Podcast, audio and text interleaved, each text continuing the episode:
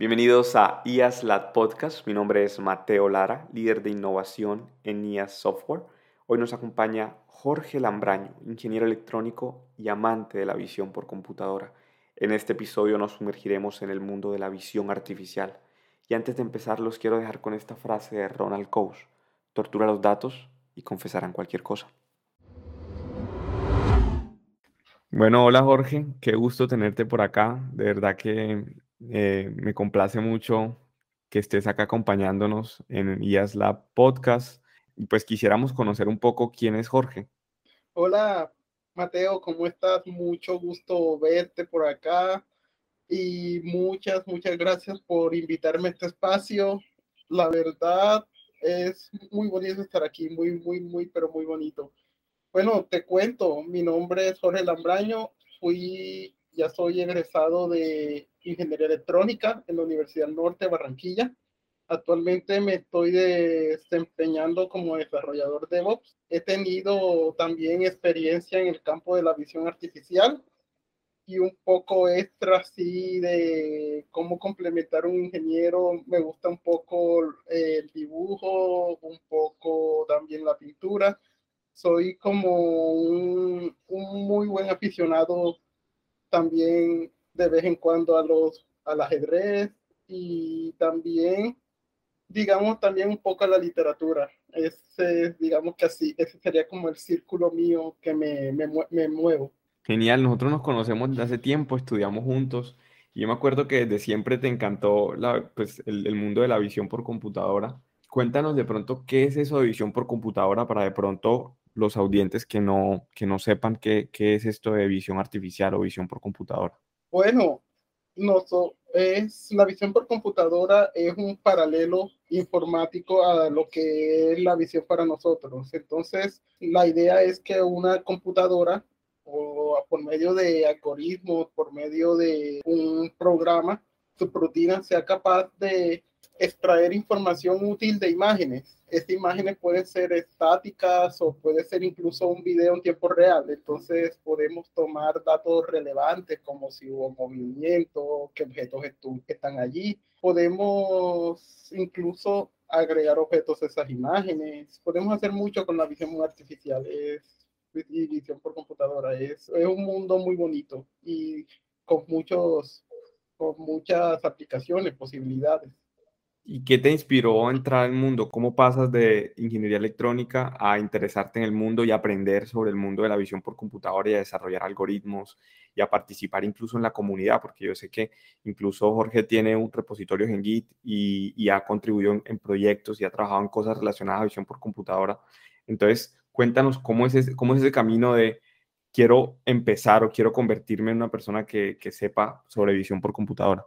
Bueno, son muchas cosas. Lo primero que todo que me inspiró incluso a estudiar ingeniería electrónica fue la curiosidad. Quería saber, que querí, he querido saber cómo, cómo funcionan las cosas. De aquí llegué a ingeniería electrónica. En, en visión por computadora, de hecho, fue, fue la curiosidad la que me inspiró a entrar a ese mundo y ha valido la pena porque ha sido una experiencia muy interesante. Una vez que estás allí, hay muchas cosas que aprender, muchas cosas que son muy, son, son muy bonitas en términos informáticos, también en, términos matemáticos. Hay, hay una matemática muy bonita detrás de la visión artificial y todo eso es apasionante. Yo digo que para alguien que le gustan mucho las matemáticas, para alguien que le gusta mucho, digamos, incluso también la fotografía, la visión por computadora es algo súper atractivo, súper, pero súper atractivo diciéndome eso, por ejemplo, ya tengo claro cómo, cómo entraste y por qué te, te, inspira el mundo de la visión por computadora, pero qué habilidades se necesitan para trabajar en el campo de la visión por computadora, porque están mencionando matemática, fotografía, hablamos de que imágenes digitales, tienes un background en electrónica. Entonces, ¿qué necesita una persona que quiere entrar en el mundo de la computadora, además de eh, la inspiración y la motivación? Bueno, hay otros factores que sí son bastante importantes. Aprender desarrollo, programación, unos fundamentos de programación son muy útiles. Si se puede aprender una programación enfocada a lo matemático, podría ser incluso bastante útil. un poco de álgebra lineal, en especial esa matemática de matrices, porque es interesante o porque en visión por computadora es importante saber, digamos, en qué parte de una imagen estamos ubicados o están las características. Entonces el arte, el álgebra lineal es bastante útil en eso. Y conocimientos, digamos, un poco también matemático, un poco de cálculo, un poco de cálculo no, no está mal pero no es, digamos, una, un conocimiento, digamos, tan avanzado, me refiero, en matemáticas, pero sí es bueno tener unas bases sólidas en programación igualmente. Eh, creo que esto es un camino como de aprendizaje y vamos, digamos, incluso vamos reforzando nuestras bases en a medida que vamos aprendiendo. Entonces, a pesar que se necesita algo de conocimiento, también es importante no tener, no tener miedo, también tener, tener ganas y ser un poco optimista, un poco valiente y decir, esto, esto es emocionante, esto es muy bonito, entonces vamos a intentarlo. Y el entusiasmo creo que es lo más importante incluso. Ok. ¿Y qué lenguajes de programación se utilizan en visión por computador? Es decir, ya sabemos que necesitas lo más importante del entusiasmo, pues tener las ganas, la motivación de hacerlo. Luego, tener unas buenas bases matemáticas, hablamos de un poco de álgebra lineal, de cálculo, porque muchos de estos algoritmos se basan en, esas, en, esa matemática. Y luego, eh, pues saber también un poco de programación. Y con esas tres cosas podemos avanzar en el campo de la visión por computadora. Pero ¿y qué lenguajes de programación de pronto son más comunes o, las personas pueden empezar a trabajar? ¿O qué librerías tal vez eh, nos recomiendas? Bueno, en, comenzando por lenguajes de programación, los más comunes son Python y C++. Si queremos un conocimiento, la mayoría de proyectos innovadores están hechos en Python y es muy útil aprender Python pero el mundo de C++ también tiene su relevancia porque C++ ofrece, ofrece unas características de rendimiento un poco mejores y por esa razón ambos lenguajes considero que tienen su, su importancia, su relevancia y aquí no es una no es una batalla de cuál de los dos preferir. Creo que es un complemento, es un complemento. Mientras que uno nos permite llegar lejos, llegar rápido, el otro nos permite hacer las cosas sólidas, hacer las cosas súper estables y que permita aprovechar al máximo el recurso computacional que, que, tenemos y que en muchos casos incluso es bastante limitado. Entonces sería muy bueno manejar, el caso ideal es manejar los dos. Pero como te lo he mencionado, se, se puede ir, digamos, construyendo ese conocimiento a medida que se va aprendiendo también los conceptos teóricos de, de la visión artificial. Conceptos sobre cómo son las imágenes y cómo, cómo básicamente en términos conceptuales, cómo los algoritmos funcionan. Claro. Entonces, teniendo en cuenta esos lenguajes de programación, por ejemplo, yo he escuchado, pues para las personas que han trabajado un poco en visión por computadora, una librería eh, muy famosa que se llama OpenCV. Cuéntanos un poco qué, qué, es eso de OpenCV y por qué cuando hablamos de visión por computadora llega el nombre OpenCV a las conversaciones. Bueno, nosotros los desarrolladores nos encanta contribuir, nos encanta crear repositorios donde las personas puedan utilizar las herramientas que hemos desarrollado y así nace OpenCV. Es un proyecto abierto, el código es libre, lo podemos leer, lo podemos modificar, lo podemos mejorar. Y como está abierto, es libre, podemos utilizarlo gratuitamente, con unas condiciones, obviamente bajo las condiciones de su licencia. Allí dentro de ese repositorio están incluidos muchos de los algoritmos que se han desarrollado, los clásicos de visión artificial, los algoritmos clásicos, los, desde los primeros hasta los más recientes, y hay una buena, una buena compatibilidad con los algoritmos de redes neuronales de hoy en día, que son lo que últimamente se ha venido desarrollando más. Entonces, por eso OpenCV es tan popular, porque recoge un trayecto de la visión artificial. También hay otros paquetes, otros repositorios bastante útiles, Pillow de Python es bastante útil si quieres hacer un procesamiento básico en una pequeña aplicación de Python, como es mucho, tiene, a pesar que tiene muchas menos características, muchos menos algoritmos, digamos, el paquete más pequeño, entonces para una aplicación más simple, más pequeña, puede ser ideal. Y hay muchos más, hay un universo, hay un universo, de hecho es probable que dentro de poco salgan otros con otras ventajas. Están los de redes neuronales, los fuertes, TensorFlow, está Keras, que su núcleo puede ser TensorFlow, está también PyTorch y un universo enorme. Se me olvidan incluso los nombres por la cantidad que son, pero es un universo con mucha gente contribuyendo, con mucha gente desarrollando y y es bonito ser parte de él. Hablamos de OpenCV como una, una librería abierta, de pronto clásica, que recorre un montón de algoritmos desde, desde los más clásicos hasta los más modernos.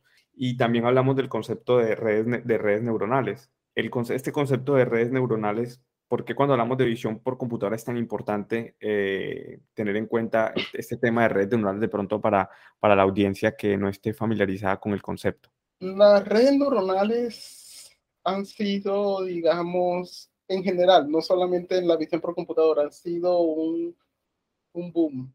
Una vez que demostramos que con, redes neuronales se pueden tener excelentes resultados, fuimos también entrando a ese mundo del deep learning, de aprender redes neuronales, de arquitecturas cada vez más, un poco más complejas, más robustas, y que muestran resultados asombrosos. Entonces, la idea es, eh, bueno, estamos acostumbrados a que una red neuronal normalmente entre en números o entre una matriz pequeña. ¿Qué tal si metemos una imagen enorme y vemos qué pasa? Y se obtienen resultados geniales, se obtienen clasificaciones altísimas, muy buenas. Obviamente, esto no es solamente, hay un equilibrio, no es solamente una red neuronal, también se necesita un buen conjunto de datos de entrenamiento junto con un, un buen equipo para correr esas dos, los datos de entrenamiento y, los de, y la arquitectura de la red. Pero sí, y, y empezaron a dar resultados. Incluso aparece un concepto genial con redes que es, bueno, ya nosotros de una imagen obtenemos un label, un resultado, un es un gato, es un perro. ¿Qué tal si hacemos todo lo contrario? Decimos, quiero un perro, vamos a ver qué me da la red. Y aparecieron redes que son capaces incluso de generar imágenes y es súper genial.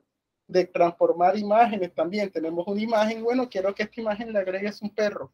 Bien, a esta imagen ya le agregué un perro.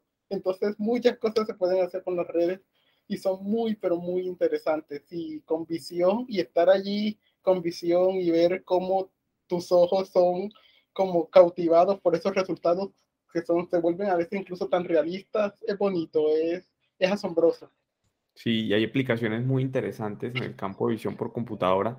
No solo hablamos de que las computadoras son capaces de ver o de percibir el mundo, sino llega al nivel al que son capaces de generar imágenes. Entonces, basados en el contenido, en la entrada, tú puedes tener resultados, imágenes, y eso es algo impresionante y que incluso a veces es hasta, hasta miedoso. Ahorita podemos hablar un poco de, de las limitaciones, pero también de, de, las consecuencias que tiene aplicar estos modelos en la, vida, en la vida cotidiana, porque cuando empezamos a aplicar estos modelos en nuestro día a día, seguro la vida se hace más fácil, pero también pues hay un riesgo relacionado a la seguridad y a la, a la privacidad incluso. ¿Ves algún peligro en, en, estos algoritmos de visión por computador? Bueno, naturalmente, eh, yo tengo mi concepto que la ciencia y la tecnología no son, digamos, las culpables de las cosas que se hacen con ellas. No tienen, digamos, siempre digo que no tienen una responsabilidad moral, sino las personas que la utilizan para un fin que no es ético. Eh, la visión artificial utilizada de forma inapropiada se, puede convertir en una herramienta de suplantación. Y lo hemos visto con los, con los videos de deepfakes que, que una persona aparece con la, imitando a otra a través de redes. Pero igualmente considero que, que también ofrecen incluso la solución a esa suplantación Creo que así como se puede convertir esto como en una lucha de policías y ladrones. A medida que se desarrollan algoritmos de suplantación, se desarrollan algoritmos en contra de esa suplantación y cada uno se va mejorando con respecto a otro. Entonces, así como se abre un riesgo, se abre también una oportunidad de estudio enorme sobre cómo diferenciar lo generado por computadora a lo, a lo que es en realidad. Eso con respecto a la suplantación y por eso también se viene, se viene desarrollando, se vienen desarrollando algoritmos, aparte del campo de la visión, algoritmos para proteger los datos y la privacidad de los usuarios, porque eso es, digamos, fundamental. Creo que el derecho a la seguridad de la información es algo, es algo que, se, que debe ser, que se ha vuelto cada vez más relevante y que es importante para nosotros. Sí, porque no, no, yo he visto, por ejemplo, una cosa es que los algoritmos están, se pueden utilizar para cosas buenas, otros se pueden utilizar para cosas nefastas, para cosas definitivamente malas. Pero también ocurre, por ejemplo, el caso de que existen los algoritmos y se están tratando de utilizar de forma con una buena intención. Entonces, yo, por ejemplo, leía el caso de la policía de Nueva York, implementó un sistema de cámaras con reconocimiento facial para encontrar a los delincuentes, por ejemplo. Entonces, en los sistemas de cámaras hacía una, detección de rostro, encontraba al delincuente, mandaba una alerta, la policía llegaba y pues capturaba al delincuente, por ejemplo. Y sucedía que en, en, contadas ocasiones arrestaban a la persona equivocada. Decías, tú eres Y resulta que no, que no eres, no eres A, no eres el delincuente, eres, eres otra persona diferente. Y sucedía con frecuencia en personas con color piel oscura, con una tonalidad de piel, de piel oscura. Entonces, es un sistema que se quería usar para el bien o que se quiere utilizar para el bien, pero que ha resultado en consecuencias negativas para, para ciudadanos, por ejemplo. ¿Cómo manejar ese, ese tipo de problemáticas? ¿Cuál es tu perspectiva al respecto? Bueno, es una pregunta bastante compleja, la verdad, muy, muy, muy, pero muy compleja porque, digamos, es muy difícil, es muy difícil hacer un algoritmo o un sistema tan complejo que sea perfecto, que tenga un resultado perfecto. Lo más importante aquí es no, no vulnerarle los derechos a las personas, eso es lo más importante. Creo que ya se toma más que una pregunta científica, es más que todo algo como humanista, filosófico. A pesar, la, la pregunta es, a pesar que nuestro sistema falle, ¿cómo debemos tratar al individuo? Y, allí, y eso es lo que consiste. Si al final le damos a la persona la oportunidad de, en el caso de los, de los falsos positivos en, esa, en, la, en el caso del sistema de seguridad, si le damos a las personas el derecho de decir yo no soy esa persona, pues el sistema se ha equivocado. Creo que por lo menos es es un buen paso. En términos de por qué, por qué se sesga hacia cierto grupo, hacia ciertas características de los individuos, bueno, es difícil. Eso es el resultado, desafortunadamente, de, de la estadística del dataset, de los datos de entrenamiento. Creo que hay que hay que manejar un poco, hay que entender un poco que desafortunadamente muchos de nuestros datos de entrenamiento son productos de un contexto social bastante complejo. En el caso de los datos de, de seguridad, muchos casos, y eso es algo que debemos tener en cuenta a la hora de, de implementar una solución de este tipo. Es uno, es importantísimo que las personas, que los desarrolladores sean conscientes de un sistema para defender la seguridad no es una guillotina, no es un arma, es, es algo cuyo objetivo es mejorar la vida de las personas, entonces el objetivo es ese. No es ni siquiera arrestar criminales, es mejorar la vida de las personas. Y, y nunca hay que olvidar ese objetivo a la hora de desarrollar, a la hora, incluso desde lo más pequeño, desde cada desarrollador en una en un sistema en la industria, por ejemplo, mejorar siempre eh, los procesos de calidad, la vida de las personas, poder brindar un mejor servicio y es allí donde todo debe girar. Creo que es más una cuestión como de objetivos a la hora de, de implementar, de definir, de desarrollar, más que todo que de la propia construcción del algoritmo en sí. Teniendo en cuenta, por supuesto, alimentándolo de alimentándolo del conocimiento técnico apropiado, por supuesto, y complementándolo. Claro, y nunca olvidar, el objetivo es, al final, es, son algoritmos o son sistemas que se aplican a, a, una, a una, sociedad. Entonces, el objetivo es hacer los sistemas sociales y sistemas humanos. Y, y, es importante entender de alguna forma nosotros como desarrolladores, desarrolladores de visión por computadora, no solo, yo creo que se, se extiende más allá incluso de la visión por computadora a otras, a otras áreas de, del conocimiento y de la programación, por ejemplo, y es crear sistemas humanos, sistemas que, que, tengan en cuenta ese componente humano y que, y que no de pronto no, no, no, vulneren la seguridad o el bienestar de, las, de los individuos, que es básicamente lo contrario a lo que queremos hacer. Entonces, eh, ahí estoy muy de acuerdo y me parece muy interesante eso que dices, porque cuando hablábamos de las redes neuronales, hablamos de que no solo es el modelo, no solo son las redes neuronales, la tecnología, sino que algo muy importante es el dataset. Tú puedes tener un modelo muy sofisticado, pero si al final tienes un, un conjunto de datos eh, sesgados, parcializados, vas a tener resultados muy pobres. Entonces quiero de pronto que nos, nos cuentes un poco cómo es ese proceso de colección de datos, cuáles son las fuentes para encontrar datos, cómo se hace, cómo se hace el proceso de segmentación, el proceso es un proceso manual, es decir, hay muchas interrogantes y por qué, por qué los datos terminan siendo datos parcializados o datos sesgados o incompletos.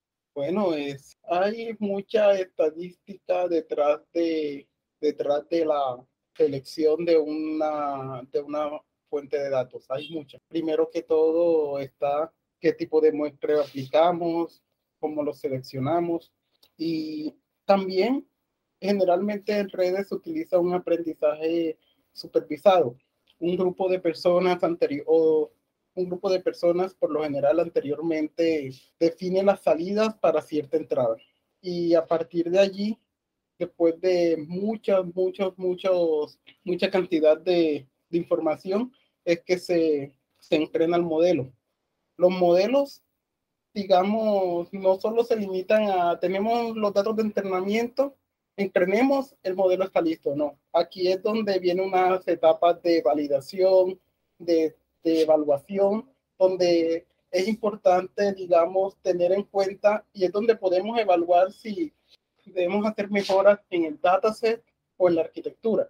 Mejoras hacia un, una fuente de datos mucho más equilibrada con respecto a los datos reales y un poco, y un modelo, digamos, si el modelo es o demasiado complejo o necesitamos hacer un modelo o agregar más complejidad al modelo, dependiendo de esa etapa de evaluación.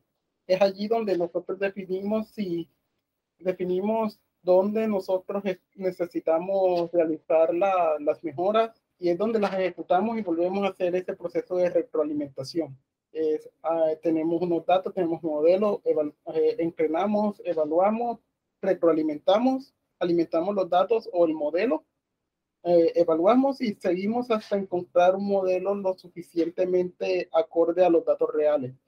Hay que tener en cuenta que, como lo mencioné un poco, ningún modelo es 100% perfecto. Creo que siempre va a existir esa posibilidad, pero la idea es que, de hecho, la idea siempre ha sido una asistencia al ser humano, no un reemplazo. Entonces, la idea que las redes, este, que la visión artificial las redes o cualquier otro tipo de algoritmo esté allí es para ayudar a una persona, para que este proceso que es tedioso, que es tedioso, que es largo y repetitivo, él lo haga una máquina y que sea las decisiones realmente difíciles, las decisiones que conllevan muchísima creatividad y muchísima pensamiento, digamos, abstracto, pensamiento de resolver problemas, sean las de los seres humanos, que es para lo que nuestro cerebro en realidad está, eh, nuestro cerebro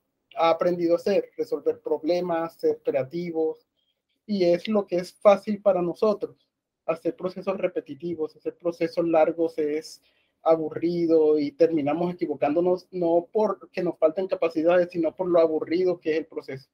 Ok, es interesante que mencionas eso de los procesos repetitivos, porque por ejemplo muchas veces para, para tú llegar a esos datasets necesitas previamente hacer un Ah, proceso sí. de clasificación, segmentación, detección, y ahora mismo todavía hay muchos datasets que no, que no existen o están en, proceso de construcción. Si bien hay algoritmos que crean datasets o exploran o buscan, buscan contenido, imágenes en este caso, de forma autónoma, eh, todavía hay un proceso muy manual. ¿Tú cómo ves el, futuro de esa labor manual? Porque al final para entrenar esos modelos tienes que decirle a la, a la red neuronal, por ejemplo, o a tu algoritmo, eh, mira, este es el dataset, esta, es la imagen y dentro de esta imagen, en esta localidad o en esta posición de la imagen, hay un, cuchillo o hay un perro. Entonces, eh, esa labor de primero detectar o clasificar la imagen, alguna forma tuvo que hacerse manual. O tú ves alguna salida, ves que estas labores también se puedan automatizar. No, no, por supuesto, digamos que hemos estado explorando muchísimo en los aprendizajes que no son supervisados y se, se evoluciona también, también en los algoritmos semisupervisados. Hay, digamos, incluso muchas, muchas formas de abordar este problema. Una idea bastante revolucionaria es crear, digamos, nuestra simulación de datos nuestras simulaciones de datos y con eso se, se producen fácilmente miles. Pero por supuesto esa simulación tiene que ser bastante, bastante acorde, bastante realista para no, no generar una diferencia en si el dato cumple o no cumple. Hay que verificar si los datos exactamente cumplen con, con los parámetros para poder entrenar un modelo que se aplique en la realidad. Las simulaciones deben ser capaces de, deben ser lo más realistas posible. Y es por eso que, ese punto de crear datos también es toda una, de hecho, es también toda una, toda una disciplina de estudio y que también se vuelve muy, pero muy, pero muy interesante y muy bonita de estudiar. Y tiene mucha aplicación, en especial, digamos, esas simulaciones, esos algoritmos de simulación tienen mucha aplicación en los renderizados, los renderizados de los videojuegos, la realidad virtual y también los efectos especiales del cine, todo eso, todo eso, allí está, ahí está el desarrollo, ahí está la visión artificial, ahí está la generación de datos. Cuando hablamos de visión con computadora, hablamos también que hay un subgrupo de algoritmos dentro, del, dentro de la rama de la visión por computadora o el área de visión por computadora que son modelos no supervisados que, por ejemplo, nos permiten generar contenido, generar imágenes para luego entrenar los mismos, los, los mismos modelos que utilizamos o simulaciones que nos permiten incluso generar contenido sin que de pronto hay una labor de fuerza haciendo manualmente los procesos de clasificación para entrenar, a, entrenar a nuestros modelos. Entonces, bueno, quizás una ausencia, de pronto la idea de esos modelos es que ya nuestro, la, o la persona encargada de etiquetar, o yo etiquetando ya no tenga que etiquetar dos millones de imágenes, sino que solamente etiquete dos mil, y con esas dos mil ya el modelo va y se entrena como si hubiese tenido dos millones o 20 millones.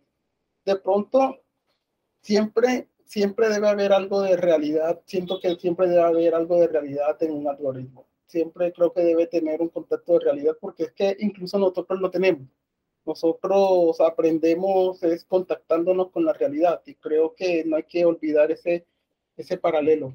Creo que no se trata como de reemplazar a una persona, sino hacer que su trabajo repetitivo, aburrido, largo, se, se reduzca, sino que aparezcan que se traslade a, algo más creativo, algo más innovador, algo un poco más, más humano, un trabajo más humano, sino no tan automatizable.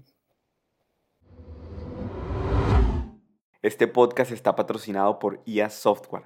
Nuestros valores definen nuestra cultura, alegría, compromiso, motivación, trabajo en equipo, pasión por lo que hacemos y responsabilidad social son parte de las personalidades y actitudes que asumimos en cada uno de nuestros proyectos. En IAS trabajamos por objetivos y resultados, porque contamos con el mejor talento. Y lo mismo, lo mismo aplicaría, por ejemplo, para los carros eh, que se manejan a sí mismos. Una tarea de manejar un carro hasta cierto punto se ha clasificado como una tarea repetitiva, sobre todo y te toca manejar durante muchas horas. Y desde, y desde la ciencia ficción se ha soñado en tener carros autónomos, carros que se manejen a sí mismos. Empresas que dicen, listo, tenemos la tecnología disponible para hacerlo una realidad. ¿Tú crees que la tecnología en este punto está lista para, para hacer el sueño de los carros autónomos una realidad? Tú, por ejemplo, ves en Colombia carros autónomos eh, manejando en las ciudades, ¿en qué, ¿en qué tiempo? ¿Cómo te imaginas que es ese proceso de transición también? Porque es muy, es, es, es muy complejo, ¿no? Sí, sí, no es que yo siento que no es solo un auto, no es solo un auto, es también un proceso de transformación de infraestructura y por supuesto de cultura. Y eso es lo que incluso ralentiza ese proceso de autonomía de, lo, de los vehículos. Nuestro, los autos autónomos cada vez se están perfeccionando más y creo que están teniendo resultados digamos, incluso mejores que los de un conductor promedio. Sin embargo, creo que necesitamos mejorar un poco, volver nuestras ciudades un poco más inteligentes y un poco más apropiadas para los vehículos autónomos. Siento que un vehículo autónomo necesita una infraestructura un poco más apropiada. Y en términos culturales, creo que el miedo de, de conducirte, de conducir un auto autónomo eh, o de estar dentro de un auto autónomo, creo que es algo que dura los primeros cinco minutos. Ya después de cinco minutos te olvidas que estás en un auto autónomo y empiezas, no sé, a hablar por teléfono, a, a, leer, a leer un libro, a, o a disfrutar el viaje y mirar por la ventanilla. Entonces, considero que es un futuro bastante, bastante cercano. Yo supongo entre 30 y 50 años, creo que tendríamos como por lo menos la mitad de los autos podrían ser autónomos, en especial esos de transporte pesado, carga pesada, que es donde hay un poco más de desgaste en conducirse por lo largos que son los trayectos y por todos los riesgos que muchas veces, digamos, requiere esa tarea. Sin embargo, como te lo he mencionado, creo que se avanza en los autos autónomos a medida que también se avanza en la infraestructura. Son dos cosas que son que se van moviendo de la mano. Creo que no podemos tener autos autónomos si no tenemos las condiciones para que esos autos autónomos puedan puedan moverse dentro de las ciudades y dentro de los dentro de las vías entre ciudades, dentro de todo un país. Es interesante porque entonces decimos que la tecnología básicamente está, está muy avanzada, está casi lista. El problema es un problema de, de infraestructura, de cultura eh, y de ley, por ejemplo, porque no tenemos todavía la legislación para, para mover ese tipo de, iniciativas. Y cuando es infraestructura también es conectividad. Creo que es importante, si no estoy mal, yo sé que son bastante autónomos, pero creo que para un auto la idea de compartir información o leer la información en la ciudad es bastante, bastante, bastante necesaria. Hay que volver nuestras ciudades bastante inteligentes y es un proceso que se está viendo, se está moviendo y, y, se está avanzando bastante en eso. Volviéndonos un poco, Jorge, a lo que hablábamos antes, a las bases, eh, ¿nos podrías decir ¿Cuál es la diferencia entre la clasificación, la segmentación y la detección? Bueno, el, proceso más simple considero que es la clasificación. Digamos que yo tenga diferentes imágenes de diferentes cosas, suponiendo que hay en esa imagen un gato, en esa imagen, y yo le pregunto a la computadora, ¿qué es? Y ella me dice, puede ser, es un gato en el 80%, es un perro en el 20%, es una persona en el 10%, es un, es un televisor en el 5%. Entonces, basándome en esos resultados, yo digo, bueno, el que le dio mejor fue el gato, entonces vamos a decir que sí, es un gato, teniendo una imagen de un gato. La detección se, se responde con la pregunta de dónde está el gato. Y miran la imagen el, gato, gato está en esta posición, donde tú defines la posición con un sistema de coordenadas. Por eso es importante un poco algo de matemática y de geometría. algo, una serie de coordenadas. Y la segmentación es recorta al gato. Coges unas tijeras virtuales y vas recortando el borde del gato, donde va el gato, tú dices, ahí está el gato. Segmentación es un proceso mucho más complejo que la detección, si te das cuenta, porque no es solamente un segmentador, no solamente tiene que decir aquí está, sino qué es gato y qué no. Sí, los algoritmos de, segmentador, de segmentación, por supuesto, son mucho más robustos, mucho más pesados, pero dan resultados geniales también, impresionantes. Y ya pues estamos, estamos hablando de estas tecnologías, de pronto, ¿cuál es el estado del arte de la visión por computadora? Es decir, ¿qué, qué, qué, qué es lo último, qué es lo más moderno? ¿Cuáles son esos algoritmos más o esas tendencias en el mundo de la visión por computadora? Bueno, nuestras tendencias es últimamente es arquitecturas que sean capaces de procesar cantidades de datos enormes. Esa es la arquitectura, el modelo de ahora. Se están desarrollando es muy difícil, digamos, conversar porque el 2002 apenas está, ah, bueno, estamos casi a mitad de 2022 y se están desarrollando cosas asombrosas. Se desarrollan sistemas de generaciones de imágenes muy buenos que tú escribes. Quiero que lo han mostrado, por ejemplo, quiero una silla en forma de aguacate y te muestran sillas en forma de aguacate como hechas casi que parecen hechas por un diseñador se ven, por ejemplo, modelos, si no, si no estoy mal, creo que un modelo que últimamente ha causado mucha, mucho impacto ha sido Dalí. Es un modelo muy bonito, le das unas entradas muy en texto, muy, muy simples y te, te genera imágenes muy hermosas. En, en medicina, en medicina la visión por computadora hace maravillas, de hecho ayuda a los a esas imágenes que son como tan borrosas y que tienen tan poca información a decirte, aquí probablemente hay algo y el médico le presta más atención a esa zona y dice, hey, sí, sí hay algo, genial, me ayudó la máquina. Y eso es muy, muy útil, en especial en la detección, en la prevención de enfermedades, cuando las enfermedades hay un punto en que son casi indetectables y ese casi indetectable es una máquina puede ayudar bastante en esa detección en, en industria, bueno, en, en, seguridad, por supuesto, evitar la entrada de intrusos, eh, el reconocimiento dactilar eh, como un sistema de identificación, eh, se aplica la visión artificial. También la robótica, los robots asistidos por, por visión son muy la visión artificial ofrece muchas muy buenas garantías porque te una cámara te permite, digamos, obtener información de un objeto sin tocarlo. Eso es muy bueno. En especial esos robots, digamos, esos robots espaciales que vemos que aterrizan en, en otros planetas, tienen sistemas de visión bastante complejos a pesar que las cámaras tienen una resolución un poco baja y nosotros decimos, es capaz de ver con esta resolución tan baja, sí, cuando un algoritmo es lo suficientemente robusto, es capaz de hacerlo. Y las aplicaciones son muchísimas, la verdad.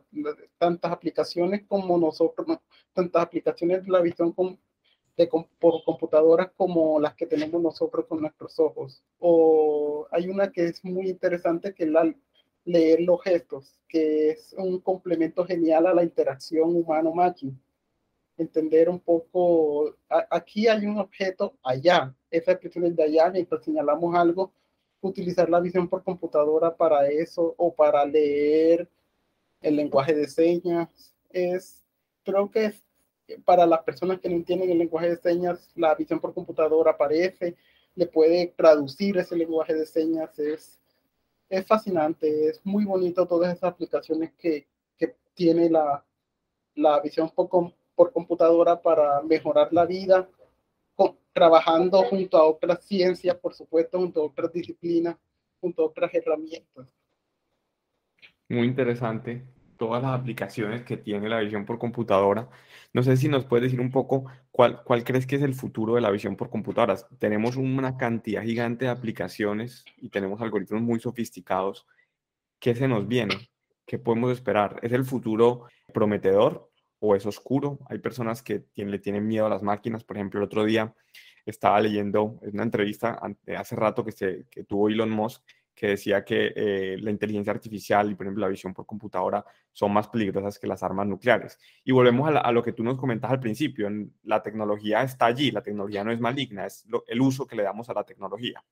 Pero tú, ¿cuál crees que es el, el futuro de la visión por computadora? Sobre todo cuando hablamos, por ejemplo, del deepface y es algoritmos que son capaces de generar imágenes o video incluso de políticos. Entonces tú podrías generar una imagen de un político diciendo eh, una mentira, por ejemplo, y, generar un conflicto. sí, tal cual. ¿El futuro es brillante? ¿Ves cosas positivas o es un futuro oscuro? ¿Qué, qué piensas? La verdad, veo más, soy de los que ve más beneficios que perjuicios. Desafortunadamente siempre va a existir una fracción de, de personas que utilicen la tecnología con fines, con fines inapropiados pero creo que yo cuando ve, me imagino el futuro de la visión artificial, me imagino la visión artificial colocando objetos artificiales en nuestra realidad, haciendo, sacando los objetos de nuestras pantallas, por ejemplo. Me gusta mucho eso, cómo la visión artificial puede sacar los objetos de nuestras pantallas y hacer nuestra nuestro juego más, más divertido porque ya no son en 2D, sino que son en 3, no son 2D que emula un 3D, sino son en 3D por completo. Veo también, digamos, esas comunicaciones de la, de la ciencia ficción que aparece el holograma, creo que sí, sí lo veo ser, bastante cercano. Veo bastante cercano la posibilidad, digamos, de hacer un trabajo asistido de forma remota con realidad virtual. Digamos, el médico ya no ve una pantalla haciendo una operación, sino que ve una simulación de lo que está operando en tiempo real. Es fascinante. Ya ve algo en 3D, ya puede, ya puede hacer lo que hace la, puede controlar la máquina. Mira que es un proceso como de donde se combinan muchas áreas, comunicaciones, visión, robótica, control, seguridad. Entonces veo, veo en seguridad algoritmos que son capaces de identificar la suplantación y algoritmos que le dicen, hey, esta noticia es falsa. No se crean esta imagen porque esta imagen es falsa. Entonces, veo muchísimas muchísimas oportunidades bonitas y veo el futuro con bastante optimismo. Creo que también hay que ver el futuro con bastante optimismo y con bastantes nuevas oportunidades en, en este campo. La, la visión facilitándole la vida a las personas y la visión necesitando más personas para facilitar la vida al resto de personas. Entonces, es todo es todo un futuro, todo un futuro por delante de muchas cosas por hacer y de muchos resultados geniales que obtener. Genial. No quiero cerrar la conversación, Jorge, sin que nos cuentes un poco del Jorge artista, del que pinta, el que dibuja. Cuéntanos un poco cómo es esa pasión y, cómo una persona que pues, está tan dedicada al mundo de la tecnología, a la visión por computadora, al trabajo, eh, dedica tiempo a, a este arte.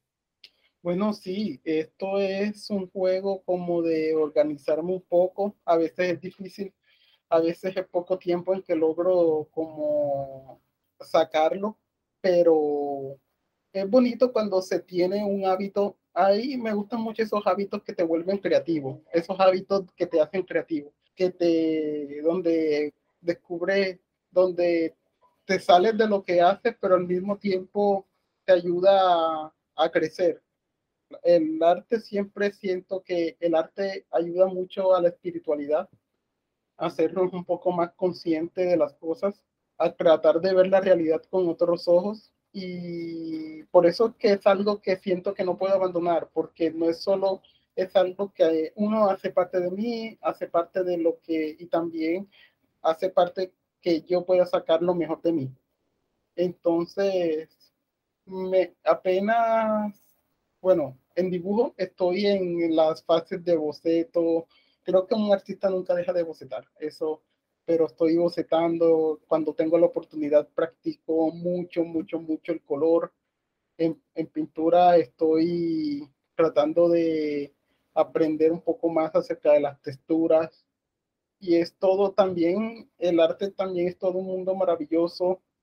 En música, la música también es algo impresionante. Yo en música soy, digamos, un consumidor. Me gusta un poco escuchar, tratar de escuchar esas, esos artistas de mi país que, que pocos escuchan en la radio. Entonces también trato como de, de escuchar ese, de descubrir esos talentos que están por allí disponibles y darme cuenta que sí, son personas súper talentosas. Eh, lo mismo también con los libros. En el Caribe colombiano, por ejemplo, hay poetas geniales, hay proyectos de literatura muy bonitos. Creo que eh, los he, he, notado que están allí y he tenido la oportunidad de, de conocerlos. Y creo que también eso es parte como parte de, de ese, del crecimiento personal, es tratar de tomar, de, de tomar de muchos lugares, de muchas experiencias, de muchas cosas y aprovechar para crecer. Y de alguna forma nos hace sentir que salimos un poco de salimos un poco de la ciencia y nos metemos al arte y después salimos un poco del arte, nos metemos a la ciencia, salimos un poco de la informática, nos metemos a la literatura, ese, ese dinamismo personal creo que es, es una experiencia muy bonita y eso es algo que, que nunca debemos dejar a un lado, siempre tratemos de hacer algo diferente, eso es muy enriquecedor. Muchas gracias, Jorge. De verdad que es un placer tenerte por acá, que nos hayas acompañado. El gusto es todo mío, Mateo. Créeme, el gusto es todo mío y si cualquier cosa, siempre voy a estar disponible. Solo contáctenme y ahí estoy. Este fue nuestro primer episodio sobre visión por computadora. Esperamos que lo hayan disfrutado, que hayan aprendido, que les haya gustado. Si quieren escuchar más sobre este tema o sobre cualquier otro tema, escríbanos a nuestras redes sociales. Toda la información la podrán encontrar en la descripción del podcast. Gracias y hasta la próxima.